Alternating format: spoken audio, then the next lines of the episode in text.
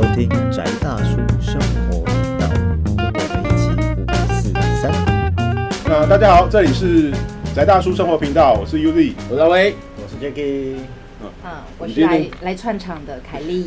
同哎、对，上一集呼吁过了，对不对？就大家注意注意那个诈骗，好了，反正这集就不呼吁了。疫情在放出的时候，应该也差不多没什么太大的变化。呃，有变化，哎、可能吧。呃据说，猴痘，对不对？据说没有，不是猴痘啊，还是狼那个什么狼牙病毒？希八望月之后就希望我们在听到这期节目的时候，大家都健康平安。对，就有病毒听有。保佑，对啊哦然后嗯仍然欢迎你那个加入抖内或者是那个，哦对，一一键三连都忘对对，了一。键三连，一键三连，对，然后我们不会有线上赌场的赞助，你不用放，不用担心。没有，反正就是线上赌场，因为我们呼吁不要被诈骗，然后他们就本来就不会来赞助哦，那 Netflix 已经被我被我们喷了几出，所以也不会有。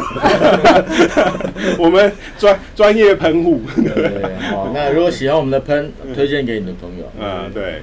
然后我们这一期对来聊一下素素，对，又回到我们素素时间，对对啊。然后最近我们就呃邀请一位呃伙伴，他对于紫微斗数蛮有兴趣跟研究的。那我们就谈谈这个主题，因为其实我们知道说，就是东方术数有很多种工具。我们之前那个 Jacky 也聊也讲过奇门遁甲，嗯然后我们也聊过风水，对阳宅风水的部分。是那我们这一期来看看紫微斗数。那紫微斗数，我们就我们常见的状、常知道的情形，它是一个呃命盘工具嘛，它可以拿来当做呃，就是了解你的人生大方向的一个工具，可以可以拿来当做占卜的工具。那我们今天请到就是专业户，不敢不敢不敢，受不起受不起。然后帮我们聊聊，就是嗯你当初为什么会想开始研究这个紫微斗数这个东西？其实我觉得就是就跟大家都一样啊，就是你为什么看到星座的议题，你会很想要多看两眼，然后或是去做一些很奇怪的心理测验嘛。真的蛮奇怪其。实，其实你最终我觉得人的目的都是想要了解自己。嗯那我常我有段时间很常问身边的人，就是你觉得你了解你自己吗？那我得到的答案其实蛮多是肯定的、欸，我有点讶异，原来我身边人都这么了解他们自己啊。对啊，但是对我自己来说，我是会觉得我虽然跟自己生活了已经好几十年了，但是我不是很了解我自己，所以我想要利用一些工具来看一看，我会不会看自己的性格看得比较清楚，或是比较客观，这样。所以你嗯。后来了解以后，你觉得有清楚有客观吗？哦，我我后来了解之后，我就发现啊，原上玄学这个领域啊，他自己本身都很不客观，你知道吗？杂杂乱无章的一个领域。这就代表你 catch 到重点。对，可是我现在就你找到真相。看山不是山的状况，对对，因为而且嗯，就是对，就 chaos 才是真正的那个。对啊，而且紫微斗数其实门派很多，嗯大大方向的话就会分成南派跟北派嘛。嗯那他们看看命盘的方式都不一样，但我必须要说，我觉得紫微斗数真的比八字简单，嗯因为你看那个字面的意思，你可以看出一些端倪，嗯或是你可以做一些猜测。对，但八字、嗯那到底是什么？因为其实我们知道说中呃好以东方命数来讲的话，它先应该是先会先有八字这个东西，它从时间的计算，从干支计算时间，然后发展出早期的术数。它早期的话，在呃中国哈，我们每次讲中国我都很尴尬，文化的文 文化上的中华华夏文化的中国，不是政治上的中国。对，然后它最早也有占星的技术，就是像国老星宗这种七正四余术七正四余，对，就古式的占星。然后呃，到到后来也是发展像唐朝，大概八字这个技术，大概唐朝之后了。就才完成。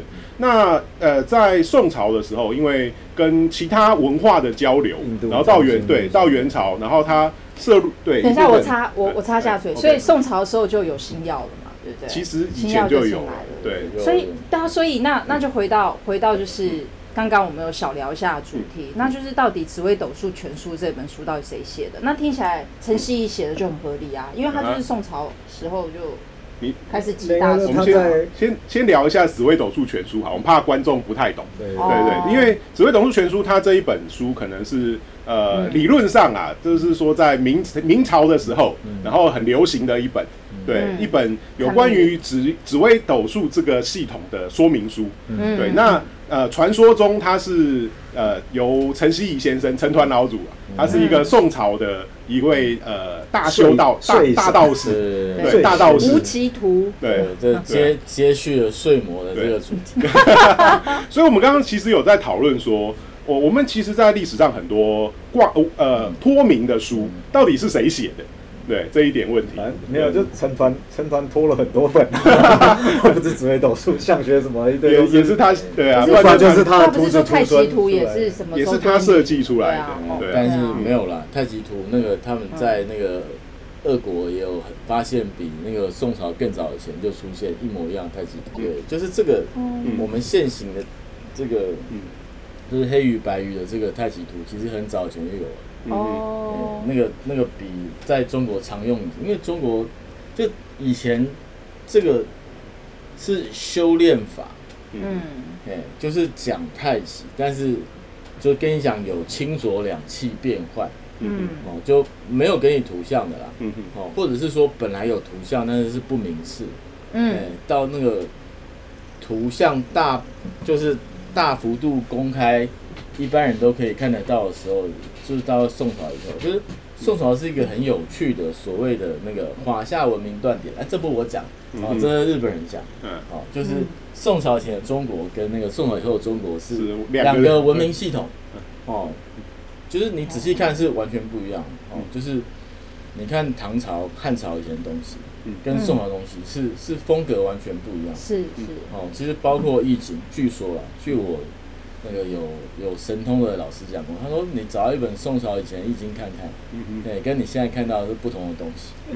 哦，就是这个宋朝，宋朝其实也有文革啊，是姓朱的那家，对对对对，朱朱先生的朱先生的文革朱先生的文革，对啊哦，哦，就导致你很多看到的东西不一样，所以哦而且中国人就是中国人很喜欢脱名写书的原因是，第一就是怕出事，对也是哦，但是还还有就是要打知名度，要找一个有名的人帮对背书。跟我们蹭 Netflix 就是说，就是我要我要谦虚啦，这个是我师傅教我的，这个不是我，我自己发明的，而且重点是以前写书赚不了钱，哦。以前写书是你要拜托人家，你会觉得那个书给人家出嗯，哦，到时候人家赔钱哦，因为人家有成本哦，所以你知道这个智慧财产权是很后期近代才有事情，以前是没有了。嗯嗯哦，以前是连李白都一样啊。我把我的诗集整理好了，嗯就拜托我有钱的亲戚，你可以帮我印我的诗集吗？或是我拿去给大官，对不对，对哎，你看一下，然后让我对对扶持一下，对关照关照你，要是觉得不错，嗯，关照一下，然后你你帮我出好不好，对不对？嗯然后人家还要嫌一嫌啊，我看这个也哦，对不对？嗯哦，因为以前出书成本高啊，最早是抄书的时候，对，你要雇很多抄写人，对啊，然后后来刻板那也是成本，嗯所以通常为什么以前出书都皇家的事情，是因为一般人没有那么大的资本，嗯嗯对啊，所以同样你回到这些祖师传下来的书都一样啊，今天是。对不对？阿威老师写一本紫微斗数，看谁看啊？你骂你谁？哎，不一样，这是我师傅陈团 哦，我陈希怡先生 写了，传给我哦，秘传，赶快出，赶快出，？对对？你赶快拿去抄，抄完还我，不可以那个，不可以干走，哎你干走我的书，跟你拼命啊，对不对啊对？对你这样讲是不是？我抄了以后，他又变成给别人看，说，哎，这有本秘籍，你赶快抄。就像我们之前聊到《黄帝阴符经》，绝对不是皇帝写的，一切都是一切都是 marketing 考对啊。，对啊，像奇门遁甲也不是九天玄女写 真的不是吗？真的不是，好不好？是，好了好了，就是你要想，他是用鸟爪子啊，他为什么写东西？难道是用那个用个刻的，刻在树叶上。用那个用那个爪子对刻？嗯，相信诸葛诸葛孔明先生他也不会去写奇门遁甲的的注释，应该是不会。对啊，所以嗯所以就是这个是算是一种中国式的传统了。对啊，脱敏，对，就是嗯就是一就是要避讳啦，哦二就是也少麻烦。因为中国没有陈立夫先生讲那么温良恭俭让哦，中国是一个不停残杀的一个迭代民族嗯迭代民族哦，所以嗯对不对？你不要讲别的嘛，这个你想要开馆，对不对？要先打八加五馆。对，这个这个这个东西，对不对？如果是如果是要开武馆，你突然觉得这很合理啊，嗯嗯嗯，对你你你开门立派也是一样的事情。嗯嗯今天我如果说是我写的这个紫薇斗数全书，嗯对不对？肯定就一堆，不要讲别人，师兄弟就要跳起来干你了。嗯你什么东西？对啊你，写的这个是什么？嗯，对不对？这个这个问题那个问题，啊，你这个假都你自己创的，嗯很快东西就没有了。嗯那我就讲，哎，没有啊。有一天晚上，对不对？师傅敲我头三下，对我就想说，嗯，师傅叫我三斤到他房里，对对？然后我就看到师傅的棒棒，哦，没有，哦，对，师傅就把衣钵传给我了。哎，我们现在是讲到言情小说了，没有，我们讲到猎奇小说，没有啊，我讲的是六祖坛经哦，真的是这样啊，五祖是敲了六祖头三下，然后六祖就懂说，今晚三斤我到师傅房里，对，对，师傅就把他衣服扒下来给我说，你可以穿。你赶快逃，一波给你，赶快逃，所以就是有这个传统啊，嗯所以你他绝对不能说自己写的。嗯，哦。那如果那真的说，其实紫微斗数其实是相对比较简单的，嗯然后再来就是奇门遁甲，其实最难的是八字，是这样吗？你们会这样认定吗？我觉得这不是难不难，是一个它是一个预测术发展的过程。嗯碰到宋朝的确很有趣的一个现象是，真的印度占星术进到中国。嗯你知道宋朝其实最流行的就是、嗯就是印度占星术嘛，不是紫微斗数哦。连苏轼都很喜欢讲他自己是摩羯座这件事情。对，古老他有他有提过他有其中跟我就觉得他好七真难搞哦四余暴雪啊，对啊，对啊。嗯，磁星系统的都实实心系统的占星根本就青天剑在搞的事情，，没有，就是嗯。以前那种是你要搭配观测，对啊，但但是一般是就是有眼力然后工具还有传承的问题。但是你把它改造成虚心系统的时候，嗯。它只要照某一个规律去排，然后很容易就能够做。对。了解，嗯嗯。对，号称出现的时间，其实奇门遁甲最早，哦。嗯嗯，对，哦但是其实它是同样一个模型的概念啊。嗯，八字系统它之所以难，是难在它它的资讯量呃很大，但是它给你的表征不多，它只有那个几个几个文字，你就要去从那里面的搭配找出线索。假设所以它难假设以符号，对啊，应应该说以常用，搞不好这是威哥的专业啊，因为威哥以前新闻的嘛，嗯嗯就是以符号演进的方式，大部分都是从呃符号本身很简略，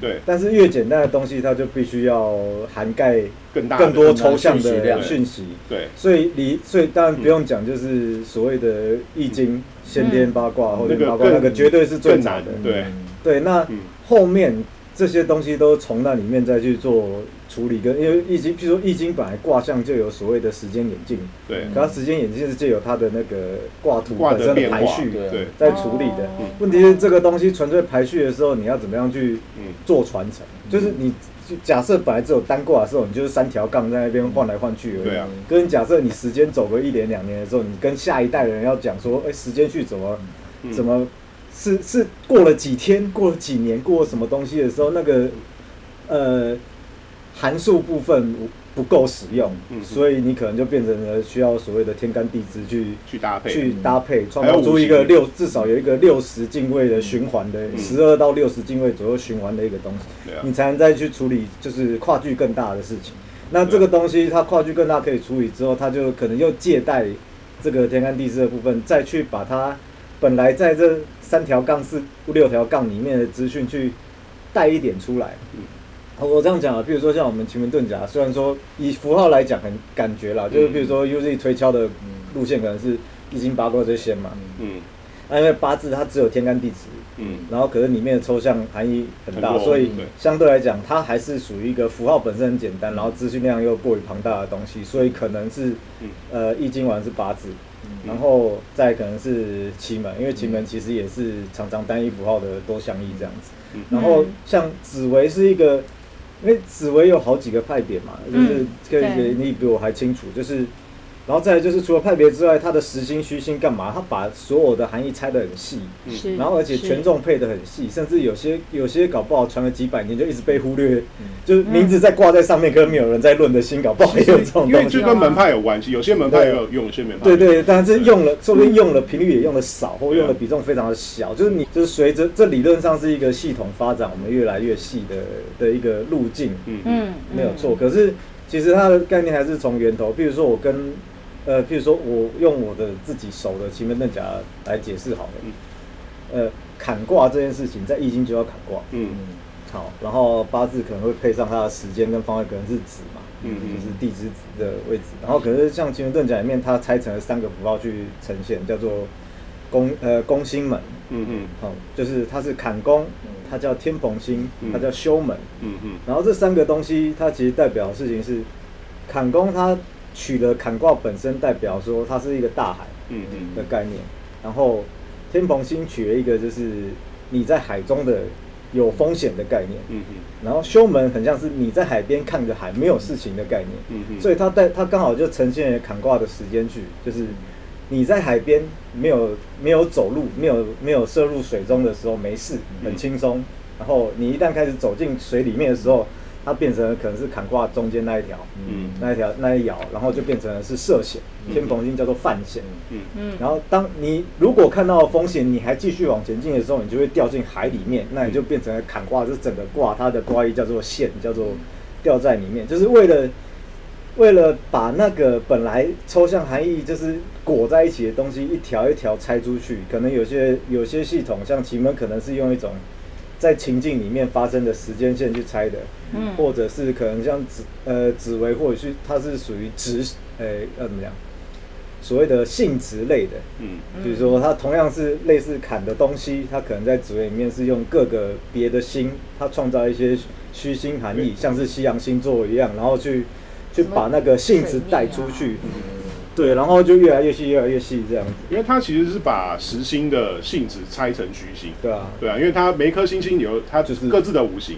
那把它拆开不然的话，以天文学不合理啊，左辅右弼根本就同一个，左左就是夏天跑左边，冬天跑右边，看北斗神拳，你看到那个死兆星了吗？视力不好看不到。看不到，那你我们今天不用打，你不用死。没有啊，你看北斗星也是跟你讲，你看到左辅右弼，那你就长生了，对不对？就跟你讲，对不对？就是四天王有五个人很正常啊，所以北斗七星有九颗星，很合理。对啊，我紫薇，不过像你们说紫薇讲，那个对我来说反而有点，就是符号量太多，对我来说是一个困扰。我反而会会，因为因为我一开始就是走奇门的嘛，所以反而简单一点对我来说是没有那么没，反而没有什么没有什么障碍。嗯可是紫薇紫薇至少我那时候碰啦，要加上我朋友跟我诠释的不晓得是哪一个派别，可能比较熟，他们是用封神封神，演绎的路线来那是那是明城派透派，对，那嗯。因为他就很像是用故用看故事的方式在理解，所以主星那一块很快上手。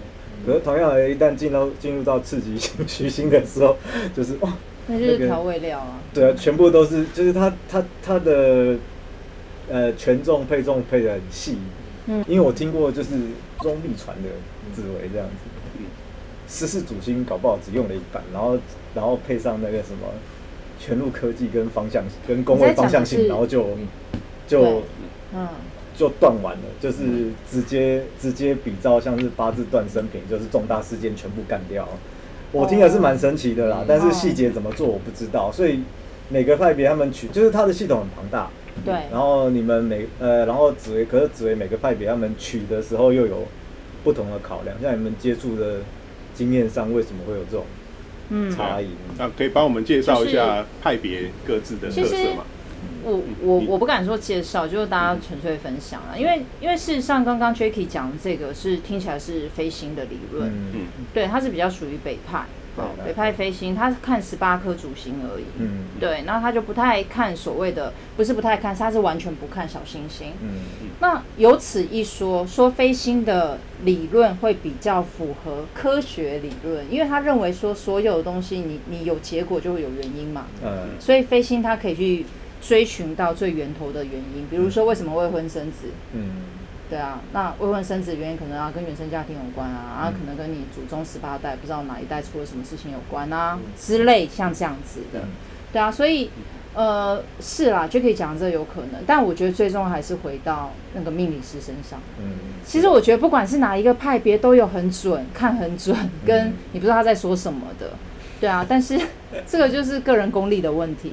但我只能讲说，紫薇他如果对于初学者来讲，他相对友善，因为它很多干货嘛。嗯我会跟我可以跟你讲说，这个主星配什么什么辅星会产生什么样的状况。嗯，那你只要讲中了，你就会觉得你自己很厉害，要继续学下去，学费又继续交，这样子。就组合名词很好用。对对对，但是我觉得最终说到底啊，我还是在于说我们算命的目的是什么。占卜的目的本身就是求胜嘛。我们回到易经的，嗯易经常用的基准点，嗯嗯嗯就是易经，我们从甲骨文来看，易经就一直决定就是皇室的作战、嗯嫁娶，呃，国之大事为祀与戎，是对对对祀与戎，嗯。哦，就是嗯。就是皇家要做大事啊，嗯。哦，那只是就是随着这个皇室的崩坏，贵族的流落民间，所以大家都没有，我们现在人民就是老板，大家都是贵族，所以大家都可以用。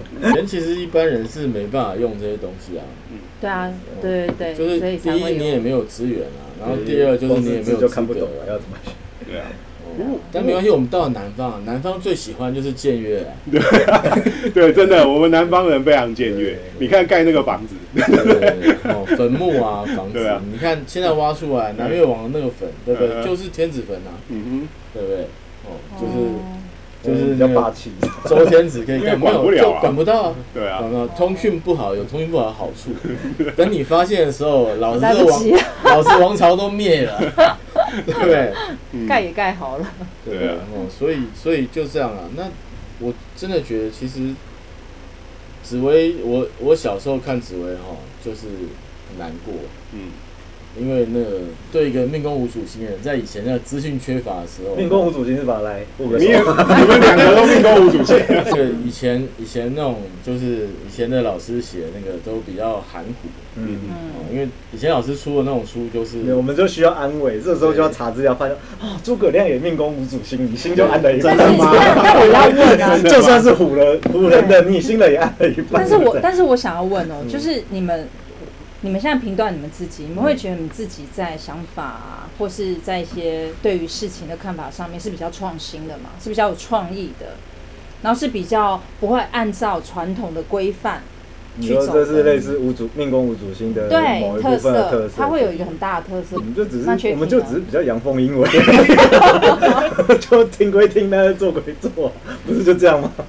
哦，所以你看哦，这就是就小屁孩样貌啦。对对对对啊，就是有可能还有肩过动啊，哦，或者是那个注意力不集中啊，这种相关病症。依照理论上，不是也是要看那个吗？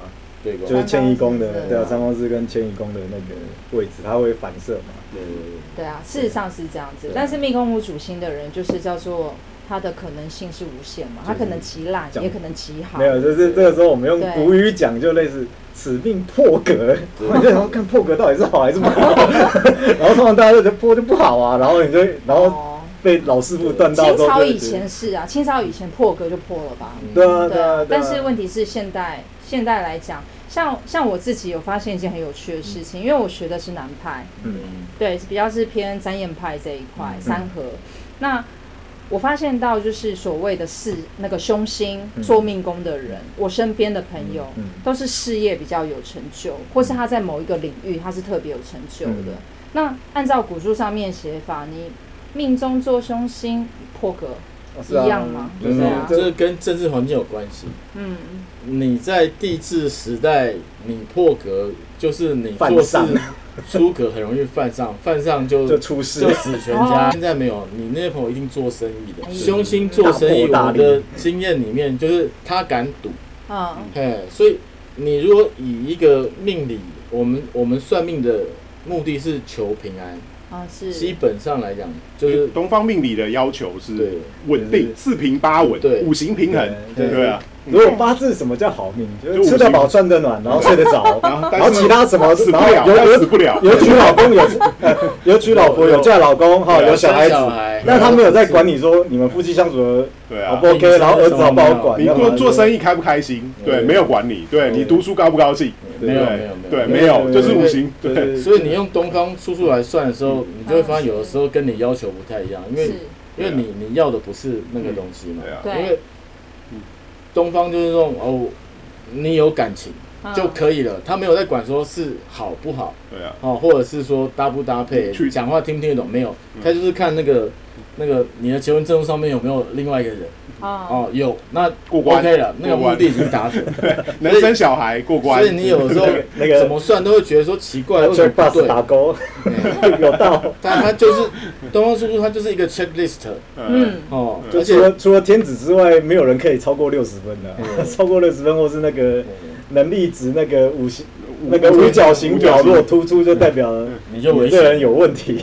你哦你就超出社会规范的规则嘛，你就不行，就所以所以为。什么常常有某些命格，哎，就说你死全家，说你死路边，嗯对说你有对，啊，对啊，对，因为像所以他们会喜欢稳定性，对像以前要努一点，最最早以前，人家问我说有没有什么小三命，对不对？嗯。我也说没有啊，怎么可能有小三命？有，随着经验的告诉我们，就是有的人他不当小三，他命真的很苦，这是真的啦，这是真的。我知道这是真的啊，对，但是对对这个时代来讲，它不正义嘛。嗯嗯对，啊，所以命理有它时代性的问题。像嗯这个，我常讲那个，我我一个很尊敬的前辈叫六叔的，嗯嗯对，六叔的命理概念就是他是伯克莱，然后从伯克莱回来台湾以后帮大家算命。我最喜欢就是他算了我朋友跟嗯我朋友小学同学的是两个人的命，然后他就把他小学同学的命盘丢在地上，说这种人就是人生没有意义啊，活着要干嘛？为什么？因为他就是那种我们刚刚讲的四平偏八稳，哦，就是娶老婆漂亮哦嗯，还不会戴绿帽。嗯。家里有留祖产。哦，然后就是家里祖德丰厚哈、所以他做什么事化险为夷。嗯，哦，然后就是一辈子就是那种就是平安的，就是没有大富没有大贵但他就是爽爽的，就是他去钱柜唱歌就有妹可以带回家尬 哦，然后对不对？尬完人家也不会闹他，他想要那个再约人家也会出来，他不约哦人家不会闹他。对，然哦，后原来男男人的好命真的这么简单就对了。其 其实是这么简单，对，其实是这么简单，对。然后，然后他就很喜欢这个我我朋友他他的命，为什么？他说他这个命跌宕起伏，哦波澜万丈的人生，对，波澜万丈，就人生充满了故事。这。是一个看戏的概念。哎 他就说你这个命好，流水账不好看，但是就是说，叔叔今天告诉你嗯，哦，三十岁以前在家里面绝对不要出去上班，呃，反正你妈养得起，绝对不能你出去上班就破你这个格，你这个格就是要三十岁以后再出来，你就能够成就一番功业。哦。晚还发啦是。还是像那个上一集我们讲货不一样，去酒吧喝酒绝对 不要随便跟人家打，对，不要随便跟他讲说我不想死，对不对？就有人跑来说你不想死，那你就活下去，那你就有波澜万丈的人生。哦，但是我朋友就是经不住，他就觉得怎么可能？嗯而且主要是无聊嘛，嗯对，就出来，他想说我接个差，这样总不算是事吧？嗯，嗯，对，然后就对人生现在就完蛋了。哇塞，我觉得这东西你很难验证，因为你没有办法回到当初的时间点，你没有办法分成两横，就是他他如果不去工作，哦他会怎么样？我我只能他现在就躺在家里当我只能说，我们是按照六叔干过的丰功伟业来看。六叔那个时候帮一个制作人看了一部偶像剧的三个明星，嗯嗯。哦，嗯，然后看不到第四个明星，嗯。哦，因为那个拿过来试镜的人，就是命盘就一直第四个找不到，因为他就是要四个主四个男主角，哦，我们都知道那个。啊啊 啊！我本来想说什么是花消园吗之类的。哦，对不对？然后那那个六叔看到那个不答应的那个，果然就是最不红。哦，所以我们只能说，哦，哦六叔的战绩是很可怕的。嗯，嗯嗯嗯，跟 Manny Pacquiao 对啊，所以呃，我们如果说你会建议大家学紫微斗数嘛？如果要学的话，我们从什么方向开始学会比较适合？其实我觉得嗯，呃，会想学我。其实我讲真的啦，如果你本身对这个没有什么兴趣的话，就不要学了，浪费时间，就去找人来看一看啊。学，你知道，基本上付学费的 钱，你可以请找 Kelly 看紫微斗数，可以可以有可以。事情要处理，放心请找我放心如果有任何的气门阴险，请找我。但是因为 Jacky 老师现在水涨船高，所以他比较难约。对他比较小龙老师，他现在比较难约，对，但是我这边很简单这样子哈，而且因为我因为我们这边是结善缘，结个善缘哈，所以放心哈。对，但是我要讲就是说，如果说你今天只单纯有兴趣的话，我觉得可以把学费省下来啦，因为学费就可以让你去找各个派别老师，然后验证哪个派别你觉得比较符合你的人生走向。那如果很想要进进一步再学习这些专业知识的话，那你就会知道你接下来要往哪个方向去找老师或者找书来看嘛。好，那现在因为 YouTube 的大大大风行，所以我觉得很多的资讯啊知识可以在网络上面找得到。那当然也也欢迎就是大家留言嘛，哈，记得要三连是吗？好，三连一键三连 对，然后留言，那我这边可以免费帮大家出命盘，那我们也可以来做个讨论啊。那这边还是要先讲一下，我个人只论盘不论命啊，我没有还没有那个论命的资格，这样子哈，就。跟大家说明一下，不过小龙老师可以哦、对，有问题小龙老师没有问题哦，所以三连三连三连，好，OK，好，那我们呃这一期节目就差不多到这边。啊、请大家如果有兴趣的话，可以一起研究讨论一下，在下面留言。欢迎留言迎好，对，那我们这里是宅大叔生活频道，我是 Uzi。我是阿威。我是 Jacky。嘿，我是爱串场的 Kelly，好，那我们就下一期再见，谢谢大家，谢谢，拜拜。拜。